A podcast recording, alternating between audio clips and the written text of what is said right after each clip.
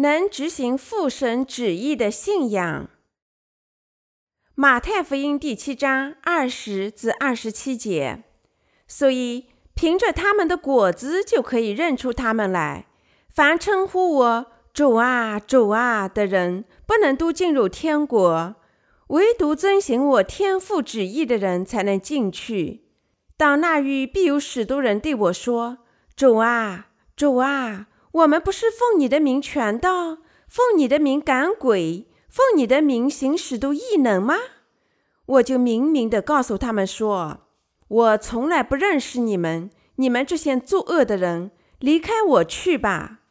所以，凡听见我这话就去行的，好比一个聪明的人，把房子盖在磐石上，雨淋、水冲、风吹，撞着那房子，房子总不倒塌，因为根基立在磐石上。凡听见我这话不去行的，好比一个无知的人。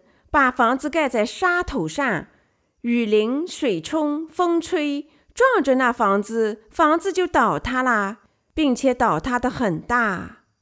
我们的主对他的门徒说：“所以凭着他们的果子就可以认出他们来。”对于耶稣门徒来说，这里的果子指他们信仰的最终确定。简单的说。信仰水和圣灵福音的结果是从罪孽中得赦，这就是神认可的果子。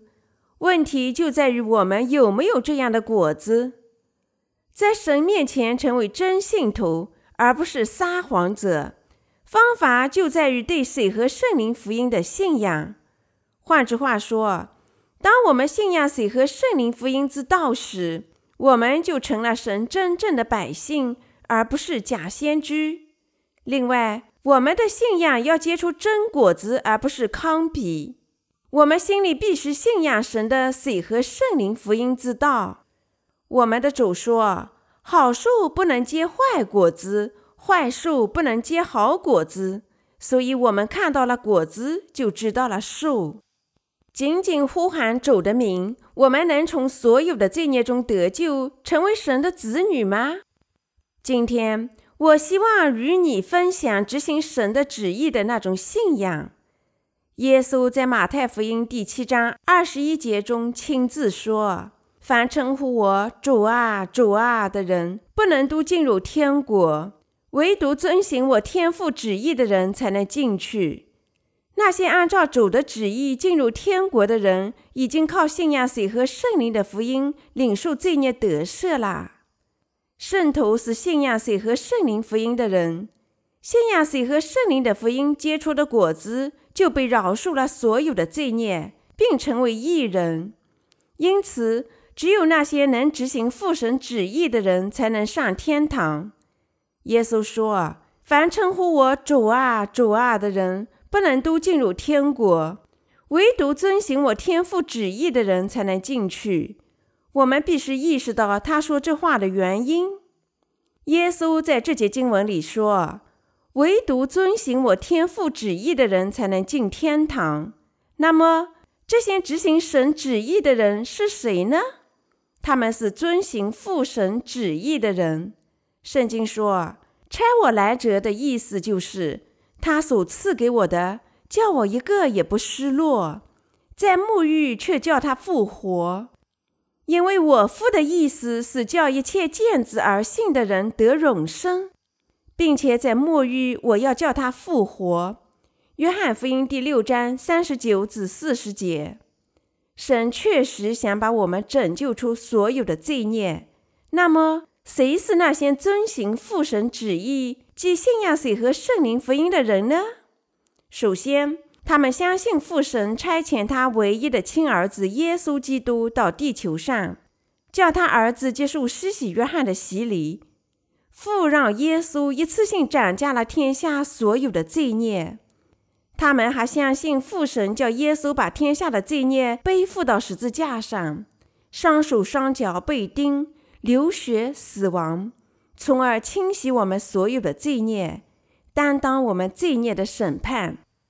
信仰拯救的真理，就是根据天上父的旨意而相信的信仰。那些执行父神旨意和相信信仰的人将全部上天堂，因为他们信仰水和圣灵的福音，那正是父的旨意。这是父神最终的天意。我们大家对此必须有一个清楚的认识，都必须成为信仰这拯救福音的圣徒，因为只有信仰这水和圣灵的福音，我们才能成为神的子民。得赦我们一切的罪孽，最终上天堂。主对我们大家说：“凡称呼我主啊、主啊的人，不能都进入天国，唯独遵行我天父旨意的人才能进去。”他是什么意思呢？这段经文意思是说，那些想上天堂却不能全心全意信仰父神规定的赦罪方法。即水和圣灵福音的人，就不能最终上天堂。换句话说，我们的主在这里教训我们：那些直呼他的名、盲目称他主啊、主的人，并不意味着他们只有那种能使他们上天堂的信仰，而只有那些信仰水和圣灵福音，并因此从他们所有罪孽中得赦的人，也就是说。那些执行父神旨意的人，才能进入父的国。许多基督徒尽管信仰耶稣为他们的救世主，最终却不能上天堂，原因是他们没有相信那种能使他们完全领受罪孽得赦的水和圣灵福音的信仰。我们的主赐予我们水和圣灵的福音，使我们信他，叫我们在心里完全承认这个福音。现在已使我们能因信上天堂了。如果我们大家都确实具有这种相信水和圣灵福音的信仰，那么我们没有任何理由不从我们的罪孽中得赦，我们也没有任何原因不能上天堂。如果我们信仰水和圣灵的福音，那么。这意味着我们大家都具有那种能使我们领受罪孽得赦和称义的信仰，而且我们还能成为神的子女，上天堂和被他居住。一言以蔽之，那些只有相信水和圣灵福音信仰的人都能上天堂，因为他们已从所有的罪孽中得赦；而许多没有这种信仰的基督徒最终不能上天堂。即使他们相信耶稣是救世主，因为他们不信仰水和圣灵的福音，仍是罪人。我们的主说：“若要上天堂，我们就必须执行父的旨意。”当你具有那种相信水和圣灵福音的信仰时，你才可能执行父的旨意。即使我们至死在本能上只能犯罪。但当我们信仰水和圣灵的福音，并承认这福音时，我们能在神的面前被清洗所有的罪孽。执行神的旨意，还意味着做他的工作，即传播水和圣灵的福音，赢得失落的灵魂。因此，如果我们想要顺从父神的旨意，首先我们要信仰他绝对的真理——水和圣灵的福音。除非我们这么做，否则我们不能做正确的事情，因为我们所有的罪在心里依然如故。换句话说，我们首先必须重生，才能执行神的工作。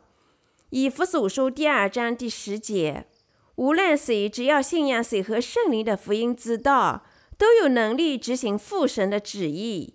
因此，所有信仰这水和圣灵福音，并承认这福音的人，都成了水和圣灵福音的传播者，坚定地传播给所有的罪人。虽然他们在传播真理福音时可能会面临困难，但最终他们都将成为执行父神旨意的百姓。当我们只有这种相信水和圣灵福音的信仰时，我们就成功的成了能执行神旨意的百姓。另一方面，如果我们不信仰神赐予我们的水和圣灵的福音，那么我们就不能执行父神的旨意。如果我们不信仰水和圣灵的福音，并因此不能从我们的罪孽中得救，那么，即使我们希望根据天上父的旨意生活，我们也只能继续生活在罪孽的束缚当中。但因为我们全心全意地信仰神的福音，水和圣灵的福音，我们大家都能借水和圣灵的福音侍奉神，成了执行父旨意的人。弟兄姐妹们，我们什么时候正确的认识了神的旨意？就在我们从神的道里发现水和圣灵福音之道，并信仰他的时候。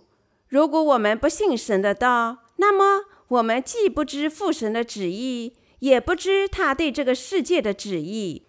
我们必须认识到，即使我们能够供养饥者、护理患者、照顾孤儿，尽我们一切的努力爱护我们的邻居，以执行父的旨意。事实上，这样做完全不同于执行父神的旨意。执行神的旨意，我们肉体的行为不能替代我们对主赐予的水和圣灵福音的信仰。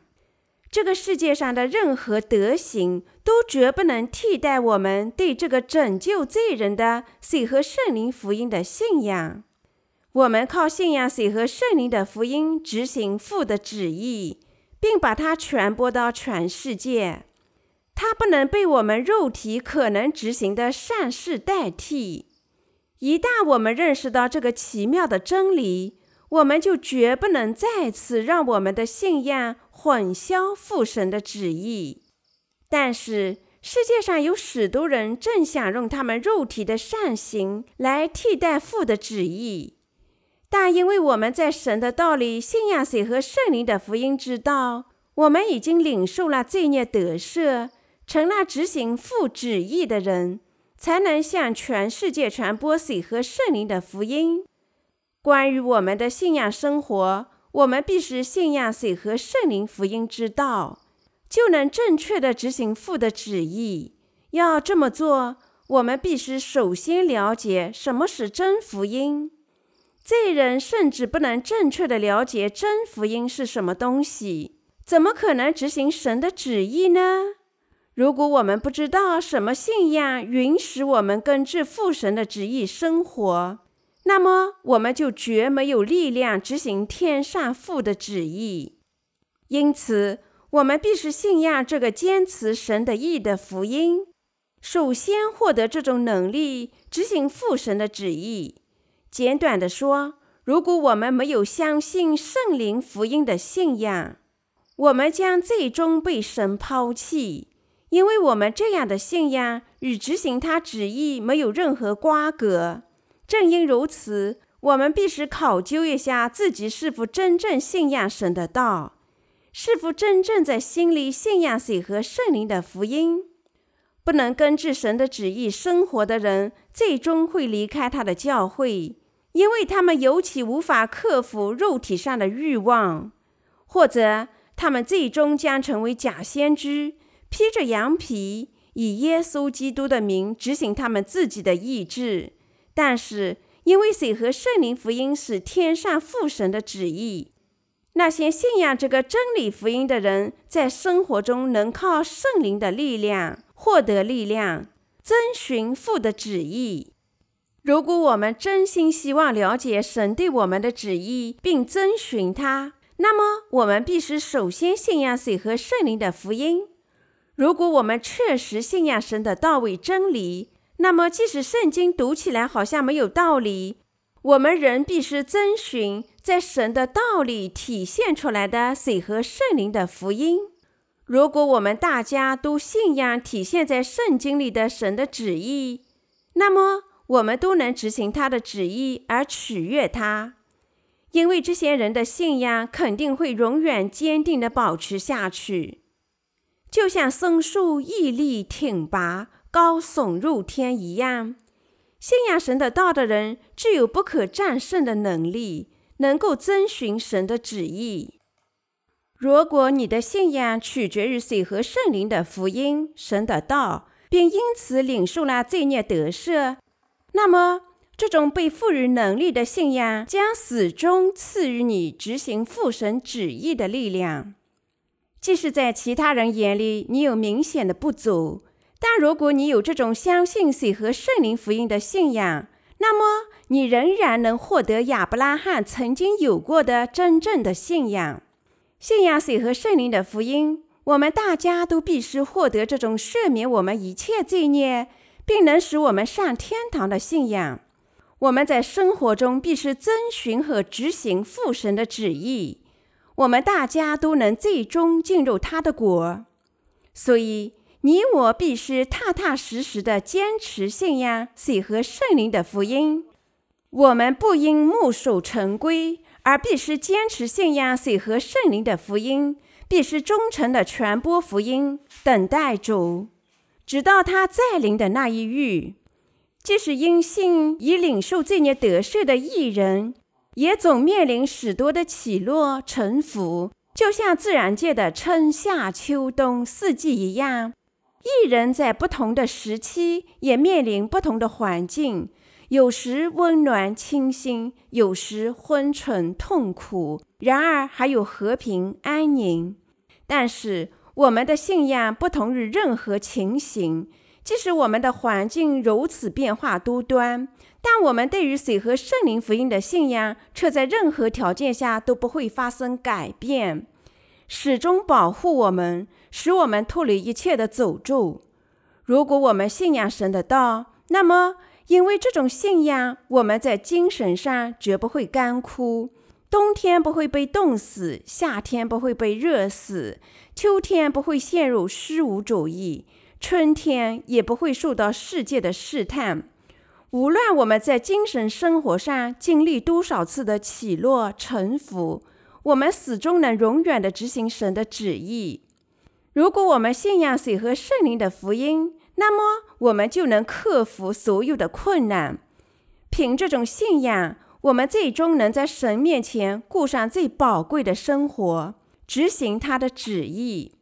水和圣灵的福音足以把我们大家都转变成按照神的旨意生活的人。正因如此，你我必须捍卫对水和圣灵福音、神的道的信仰。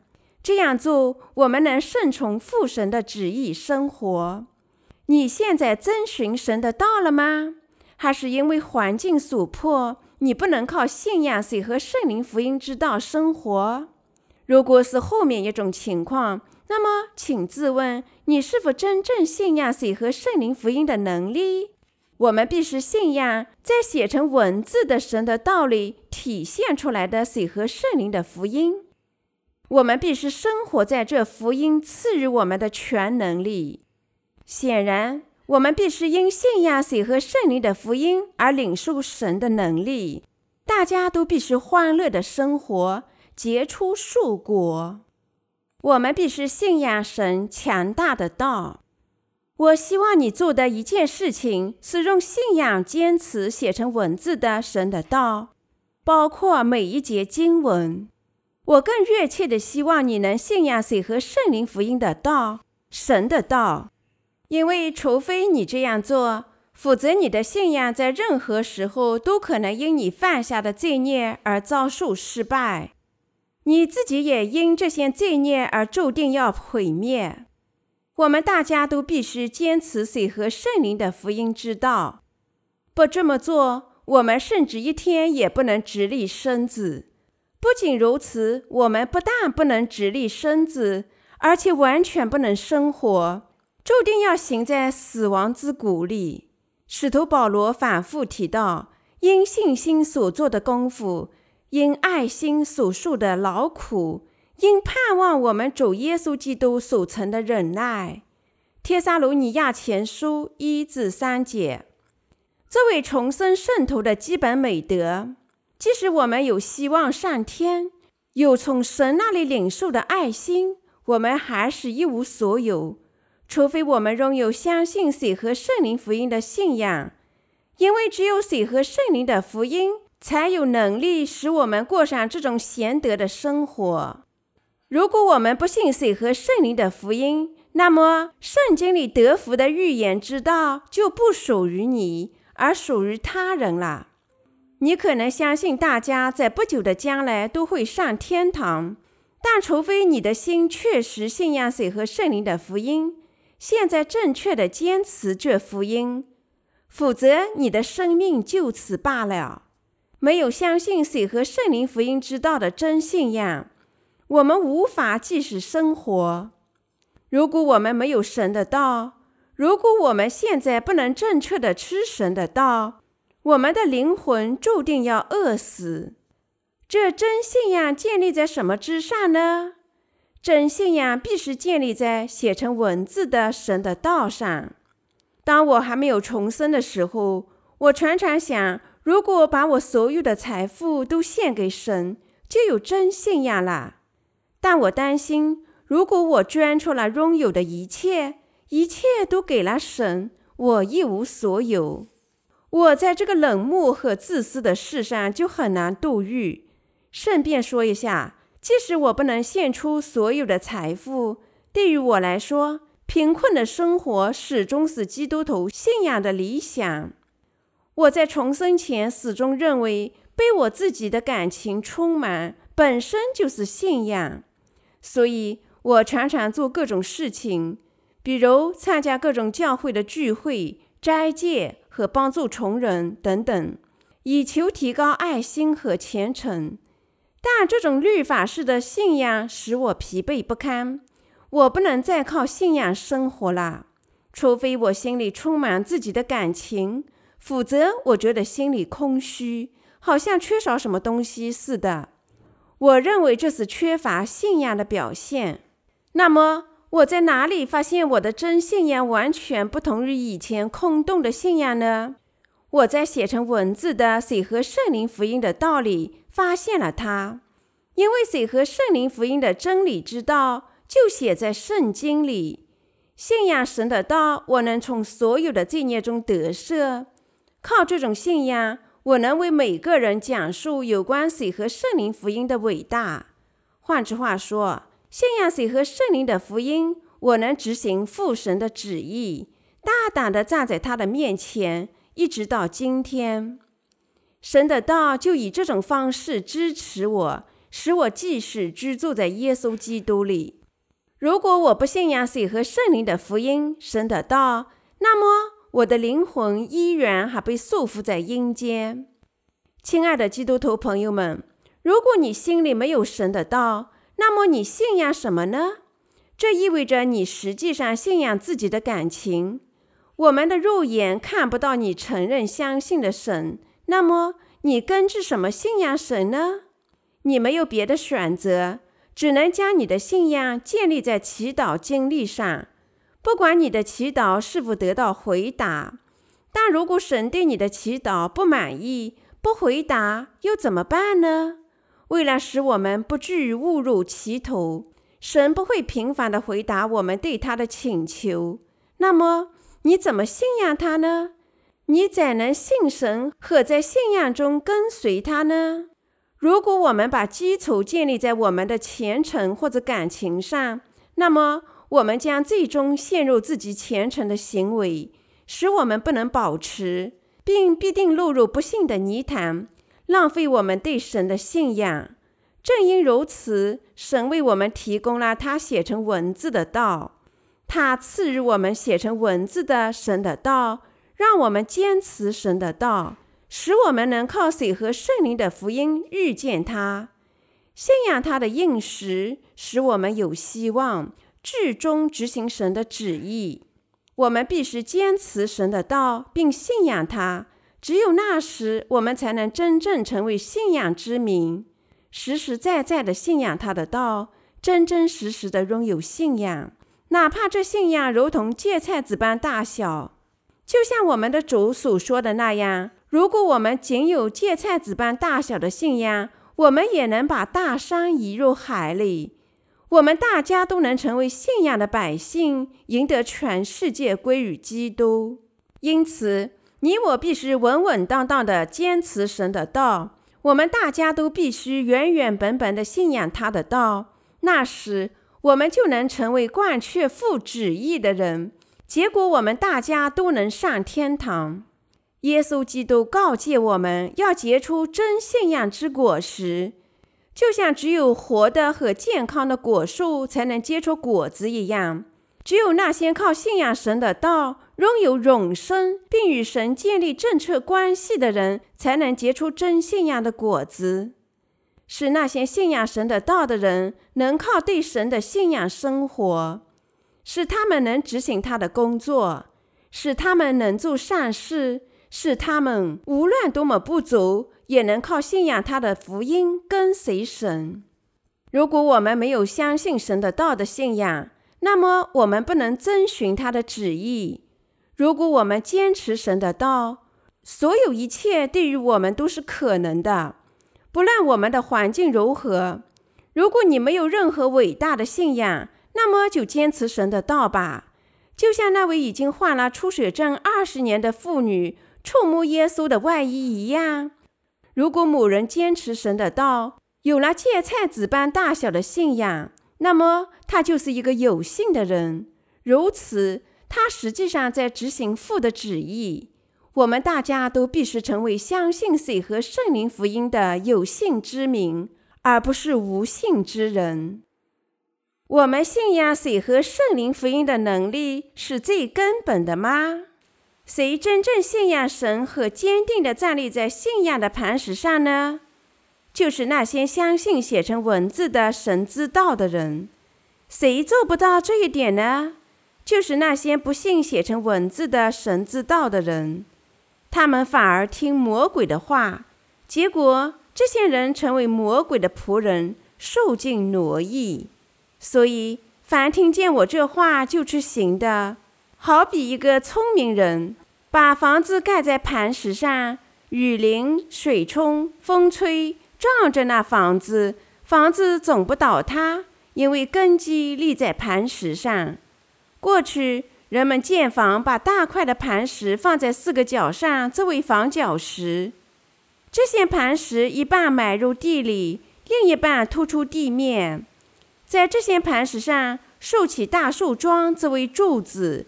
用横梁把这些柱子连接起来，房子就牢固地建立在这种基本的构架上。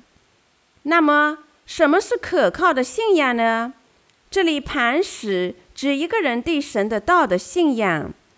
耶稣说：“凡听见这道并执行神旨意的人，就是聪明的人。他把房子建立在磐石上。”因为他把信仰建立在磐石般的神的道上，真信仰就是信仰水和圣灵的福音之道，神的道。我们倾向于把我们的信仰基础建立在自己的经验之上，例如，大多数基督徒热衷于某人在异象中见到或在祈祷中听到的陈词，他们渴望体验到一种神秘的东西。正因如此，基督徒的神秘主义在今天的基督教中已经开始盛行。但你应该知道，这种基于神秘经历的信仰只能持续到下一次经历，而且我们眼睛看到的东西并不是可以相信的。为什么呢？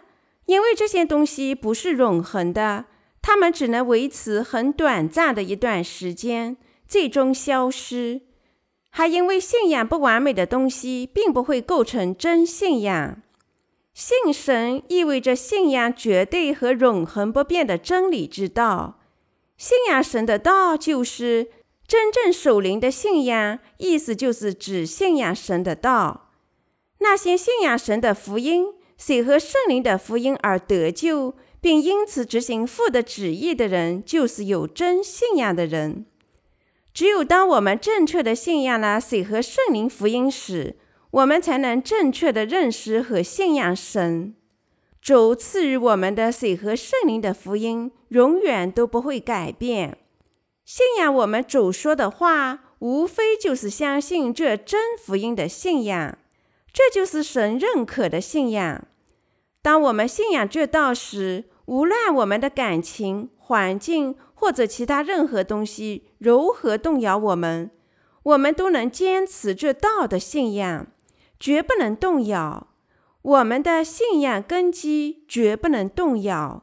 正因如此，我们必须信仰神的道。弟兄姐妹们，你们真的信仰神的道吗？你们确实希望坚持神的道吗？我真诚祈祷你们全部在余生确实都能坚持神的道。那些执行神的旨意的人，全部都信仰水和圣灵的福音。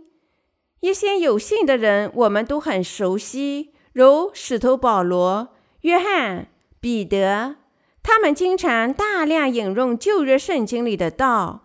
他们是有信之人。坚定的信仰体现在旧约圣经里的救世主，等待他的到来。在他们的时代还没有新约圣经，但由于他们信仰旧约圣经里写明的道，信仰借着随和学而来的耶稣基督。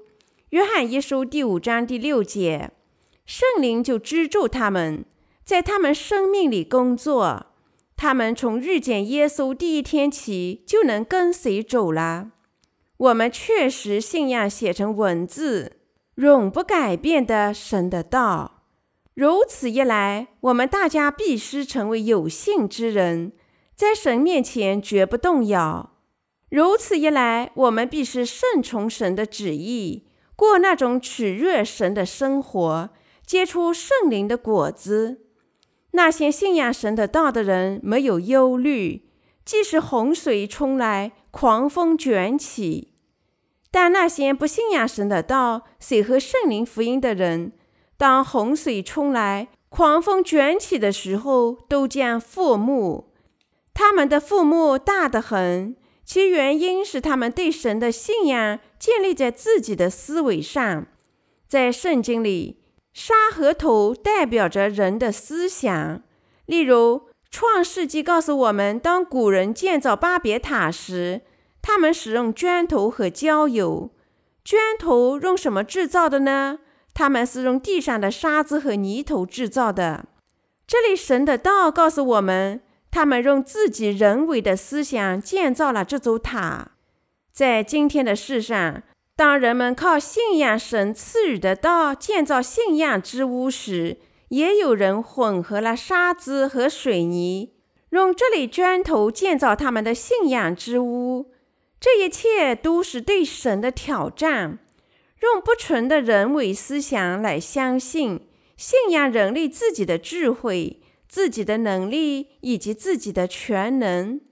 这一切无异于是把房子建立在沙滩上，但信仰水和圣灵的福音，神的道正是磐石般的信仰。为了使我们的信仰如磐石般的坚固，我们必须回到那种相信圣经上写明的每句话的信仰来。当我们这么做时，我们的信仰就加强了。但如果我们不这么做，而相信我们自己的思想和自己的环境，那么，正如耶稣自己告诉我们的那样，我们就会倒塌，而且倒塌的很大。换句话说，相信自己的思想只能意味着我们的信仰迟早要倒塌。那时，你们又将如何呢？你们真的信仰神写成文字的道吗？如果你们信仰，那么，你们大家就是有信的人，就像亚伯拉罕一样。神吩咐亚伯拉罕离开他的国，离开他的家和他父亲的家，前往神指示给他的地。神是否像幽灵一样显身在亚伯拉罕面前呢？不是，神通过他的道晓諭亚伯拉罕。反过来，亚伯拉罕坚持神晓諭他的道。前往神指给他的地，没有神的道，亚伯拉罕不知所措，所以他经常建造祭坛，向神做献祭，并在那里祈祷。如果神像鬼显现在哈姆雷特面前那样显身在我们面前，那么我们信神该多么方便啊！任何知道神的人都很容易信他。但我们发现很难精确地信神，因为他没有显现整个模样，因我们只听见他用道在和我们心里说话。但是亚伯拉罕想办法听到了神对他说的话。现在和当时一样，神仍然没有在我们面前显现整个模样。他通过写成文字的道，公平地向我们显现，就像神通过他的道晓日亚伯拉罕一样，他也通过写成文字的道晓日我们。我们信仰神的道是真信仰。如果某人对水和圣灵的福音有信仰，那么他就是一个有大信的人。我自己信仰神的道，是一个有大信的人，所以你们每个人都是，我们大家都是有信的人，能改变全世界。正如亚伯拉罕受神的赐福一样，你和我也能领受得到同样的赐福。但是，如果我们不信神的道，那么我们的信仰就像鲁德的信仰一样。尽管借水和圣灵福音的信仰从一切的罪孽中得救，然而却顺从他们自己环境的人，并不是信仰之民。虽然亚伯拉罕坚持神的道，而鲁德顺从了环境对他的逼迫。鲁德在和叔叔亚伯拉罕生活在一起的时候很富裕，但他慢慢的意识到，如果继续和叔叔生活在一起，他最终会损失大多的家畜，可是他的叔叔以前曾给鲁德极大的帮助，而现在亚伯拉罕的帮助对于他是多余的。于是鲁德就找了一个借口离开了他的叔叔。他就像希望的那样，在某一天提出了这样一个借口：亚伯拉罕家畜的牧人和鲁德家畜的牧人之间有矛盾。因为他们的财产太多了，所以不能居住在一起。所以亚伯拉罕认为，我明白现在鲁德顺从了他自己的环境。当他离开我们的祖国加勒底的乌尔时，他依靠我，他随我相信我所信仰的神。但现在他富裕了，他想怎么做就怎么做了。亚伯拉罕对鲁德说。如果你想这么做的话，随你的便，离开我吧。你走右边，我走左边；你走左边，我就走右边。不管在哪里，你爱怎么做就怎么做。于是，鲁德选择了约旦的草原。鲁德选择的地方正是最终面临火的审判，并被火毁灭的索多玛与蛾摩拉之地。但在毁灭之前，这一带极其富饶，就好像伊甸园一样，看起来是放养家畜最理想之处。然后亚伯拉罕对鲁德说：“既然你选择了那个地方，那么我去你的对面吧。”于是亚伯拉罕选择了鲁德的对面，上了山区，而不是富饶的约旦草原。为什么呢？因为亚伯拉罕知道鲁德的心思不正确。这时，神显现在亚伯拉罕的面前，对他说：“从你所在的地方，你举目向东南西北观看，凡你所看见的一切地，我都要赐给你和你的后裔，直到永远。”创世纪十三章十四至十五节，神确实像他应许的那样赐福亚伯拉罕，把应许的地赐给了他。希伯来民族的父亚伯拉罕只不过是一个离开迦勒底的乌尔，前往迦南地的流浪游牧民。希伯来语这个词的意思是渡过幼发拉底河的人。亚伯拉罕受着放和凌辱，到来迦南地的新人成了有信的人，原因就在于他信神。你我也是有信的人。因为他信仰写成文字的道，因为夏季到来，写成文字的道就会消融和改变吗？因为冬天就会冻结和破碎吗？天和地会改变，但神的道绝不会改变。在全部实现之前，神的道一丁点都不会改变。马太福音第七章二十二节说：“到那日，必有许多人对我说。”主啊，主啊，我们不是奉你的名传道，奉你的名赶鬼，奉你的名行许多异能吗？这就是那些无信的人，那些不信神现写成文字的道的人会说的话。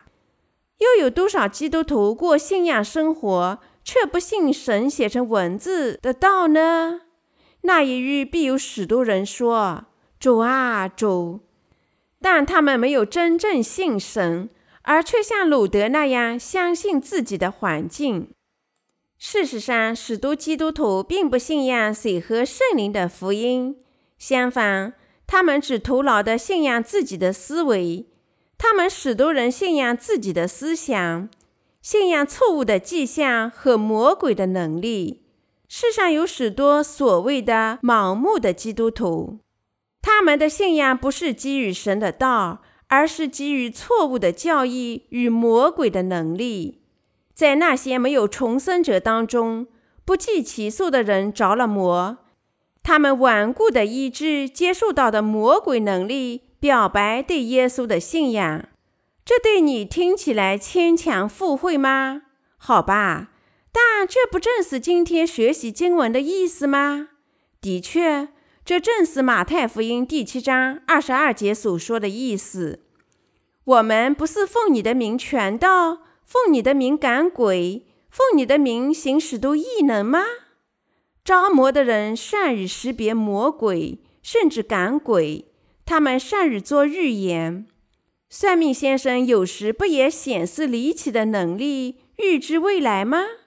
那些以主的名做预言，以他的名赶鬼，以他的名行许多奇迹的人，无异于着魔的巫士。这些着魔的人在许多地方说莫名其妙、语无伦次、断章取义，完全是废话连篇。你可能已经听说过一个所谓的“葡萄园团契”的异教徒组织，他们坚持认为圣灵降临时，他们无法控制欢笑，发出像羊、马甚至咆哮猴子般的动物声，经历被他们称作精神的陶醉，有一种失去平衡的感觉，结果发出歇斯底里的大笑。每一个参加他们聚会的人都必定着了魔，否则他不可能长时间的留在那个组织里。没有重生的人对于信仰耶稣看不到欢乐，除非他们已经着魔。他们的宗教生活完全不能使他们得到快乐，除非他们已经着魔。你们在重生前，当时只是基督徒的罪人，说过方言了吗？对于这些受误导的基督徒，某些事情是极其正常的，就好像他们失去了某种刺激似的。除非他们说方言，所以他们反复地说各种荒谬、完全语无伦次和毫无意义的单词。他们相信说方言本该如此，但事实上，这只能意味着恶魔已经上了他们的身。让他们说出完全不能理解、毫无意义的字句。换句话说，他们感觉良好，是他们因为魔鬼的能力而陶醉了。有些人自称他们的身体由于某种未知的能力，不自由地漂浮起来。当他们双膝跳跃，膝盖至少漂浮地板十英寸以上。有些人自称。在最偏远的山洞里祈祷，完全没有畏惧的感觉。有些人自称他们有超自然的能力，有些人说他们想抢夺某人、任何人，仅仅在他们身上按手并祈祷就能做到这些。这些人都是着魔的人。这些人见到其他着魔的人说：“滚到后面去，撒旦！以耶稣的名滚开。”他们这样说，是因为他们认为鬼就是这样被赶走的。但事实上，鬼被赶走的原因是他比着魔的人更无能，着魔的人驱除了他。同样，那些不信仰水和圣灵福音之道的人，全都是作恶的人。正因如此，我们必须坚持神的道，我们必须每天都坚持神的道。我们必须坚持神的道，直到主再临的那一天。我们必须始终坚持赐予我们拯救的道，这道和以前一样有能力，因为它是神活着有动力的道。世上的能力、真理、力量、爱心和拯救都始终在神的道里。因此，这道能改变我们的心，它赐予我们力量，用信仰稳定地支持我们。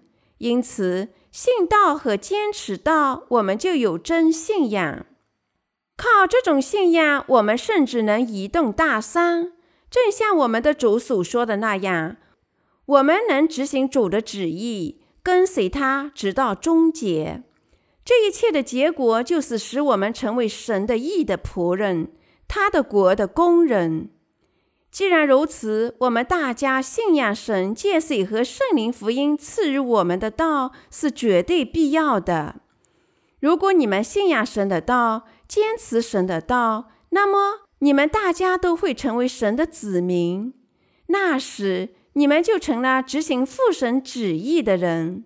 如果你们真正信仰神的道，那么你们必须知道水和圣灵福音的道如何贯穿整部圣经。但即使你已经靠信仰这福音领受了罪孽得赦，务必坚持神写成文字的道。因为如果你做不到这一点的话，你的信仰随时都有可能迷失方向。除非我们坚持神的道，否则我们注定要坚持自己错误的思想。那么我们就不可能始终在神的面前挺胸而立，在他的教会里听神的道、读神的道，我们就能始终获得力量，始终能获得道的能力。始终能因信跟随主。现在，请相信，靠信仰水和圣灵福音的能力，你们大家都能执行父神的旨意。